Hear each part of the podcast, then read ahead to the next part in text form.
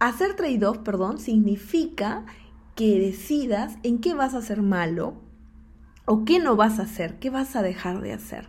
Esto también es un acto liberador porque te permite eh, decidir por lo menos qué no vas a hacer. Por ejemplo, si estamos en un proyecto de innovación y decidimos desde el momento cero que no vamos a hacer el app y que nos vamos a enfocar en web porque los usuarios ahorita, por ejemplo, son muy poquitos, vamos a intentar primero con una web, a ver muy simple, a ver qué tal, pues ya es un acto de liberación que nos va a permitir priorizar los desarrollos y enfocarnos en qué sí vamos a hacer. Hola, mi nombre es Gaby Hawin, soy directora en Yellow Brain y hemos diseñado este espacio de 5 minutos que llamamos Píldoras de Innovación para compartir contigo parte de mi experiencia liderando proyectos de innovación, soluciones digitales, emprendimientos, intraemprendimientos dentro de organizaciones. En fin, quiero que hablemos de cosas obvias, de tips, de temas que a veces nos olvidamos cuando estamos creando algo. Espero que esto aplique para muchas personas, porque como seres humanos estamos continuamente creando, cambiando y mejorando la vida de muchas personas y por ende la nuestra. Así que disfrutemos juntos este espacio.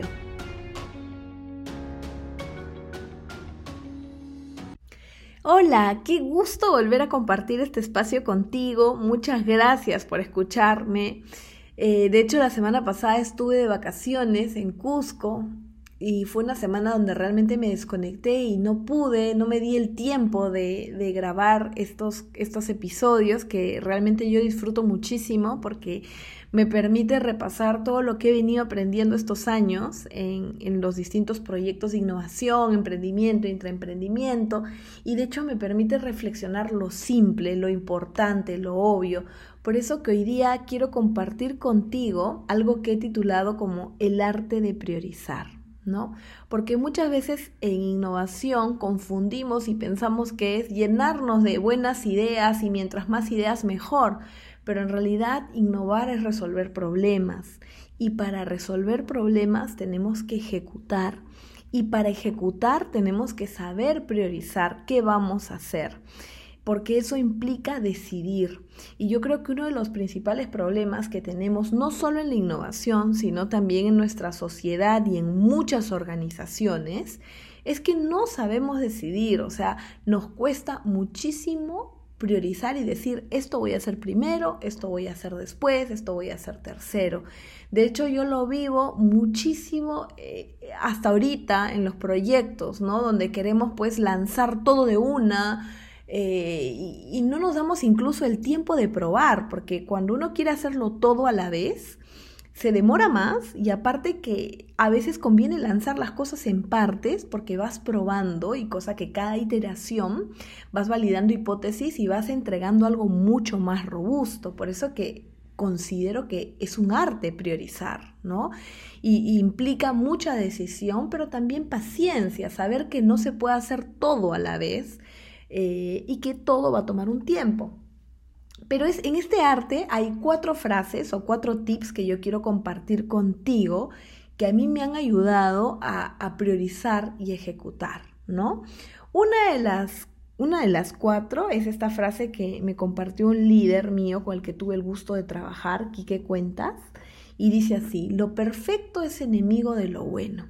Esta frase te ayuda a enfocarte en lo bueno y dejar de lado los detalles. Los detalles son importantes, pero los detalles no lo son todo, por algo se llaman detalles, ¿no? Lo importante es el fondo y a veces nos preocupamos muchísimo porque todo esté perfecto y nos olvidamos de entregar, ¿no? Finalmente llegó el tiempo y bueno, necesitamos extras y extras, extras de tiempo y quizás cuando ya lo entregamos, o sea, ya fue, ya, ya expiró la oportunidad quizás, ¿no? Entonces recuerdan muy bien que lo perfecto es enemigo de lo bueno. Yo lo comparto muchísimo con mis clientes cuando a veces quieren tener todo medido, los riesgos super cubiertos y a veces pues eso hace que finalmente las cosas no salgan, ¿no? Es un arte priorizar, es un arte decidir y, una forma de liberarte de la presión es saber que lo perfecto es enemigo de lo bueno.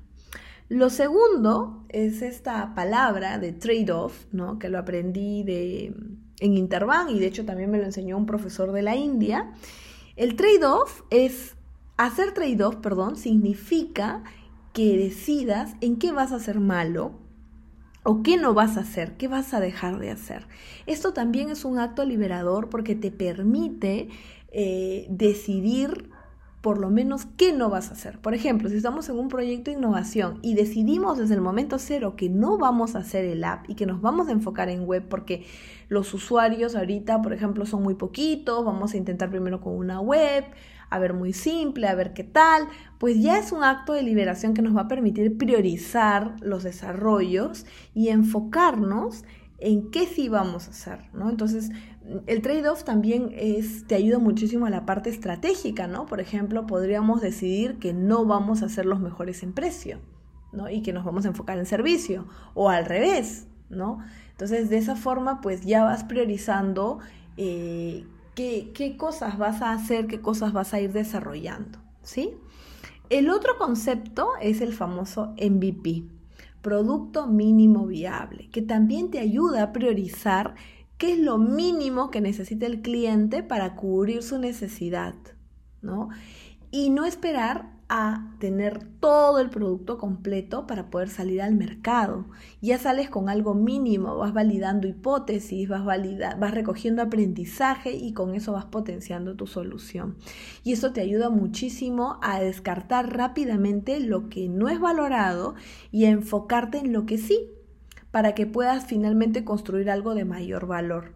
Y finalmente, otra, otra herramienta que también me ha ayudado muchísimo es la matriz de impacto-esfuerzo.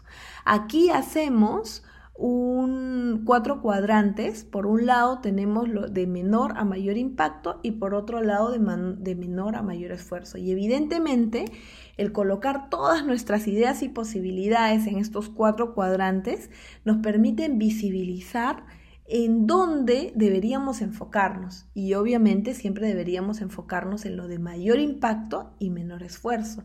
Y también cuando yo he hecho este tipo de herramientas me ha sorprendido que tenía ideas que tenían bajo impacto y mucho esfuerzo. Entonces claramente eso es lo último que voy a priorizar, ¿no? Porque si tiene bajo impacto y mucho esfuerzo estoy tirando el dinero, estoy tirando los recursos. Y bueno, nada, espero que este pequeño episodio te haya ayudado y que, y que por favor no seas de las personas que quieren abarcar todo. Acuérdate que el que abarca mucho, poco aprieta. Cuídate mucho y que tengas una excelente semana.